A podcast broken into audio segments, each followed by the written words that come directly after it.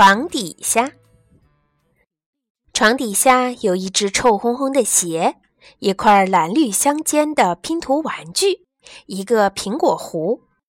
可是床底下还有一些别的东西呢。床底下还有怪物、臭虫。整个晚上，他们都在咔哧咔哧、吧嗒吧嗒地啃着面包屑，享受他们的午夜大餐。瞧，他们太忙了，忙得根本顾不上你。床底下还有一条龙在打瞌睡，它的一只眼睛已经闭上了，另一只正在闭起来。它梦见了山坡和清晨的露珠。瞧。他太困了，困得根本顾不上你。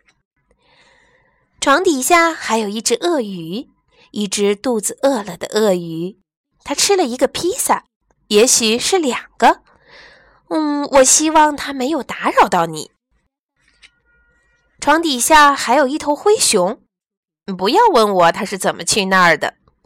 它在那儿打着滚儿，挠着痒，做着灰熊都会做的事情。瞧，他懒洋洋的，懒得根本顾不上你。可是床底下还有别的东西呢，一个比马棚的门还要大的东西，它毛茸茸的，有一张很大很大的嘴巴和一双大的吓人的爪子。不过，它从来不知道用它的爪子来吓唬人。他正在床底下吸着他的大拇指，要他的爸爸妈妈赶紧过来。瞧，他从脚趾到脑袋都在发抖呢。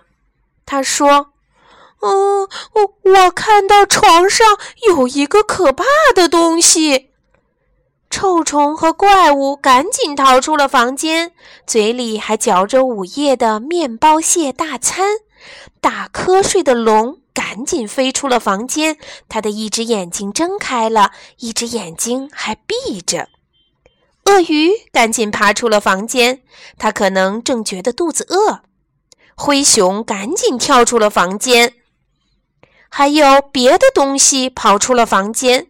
它出门的时候被自己的尾巴绊了一跤，从楼梯上滚了下来，撞扁了自己的鼻子，跌青了自己的屁股。碰疼了自己的脚趾头，它有一张很大很大的嘴巴和一双大的吓人的爪子。不过，它从来没有用它的爪子吓唬过人，甚至连把爪子伸出来让人看一眼都没有过。它们跌跌撞撞、失魂落魄地挤了出来，因为床上那个令他们害怕的东西就是你。现在。床底下什么怪物也没有了。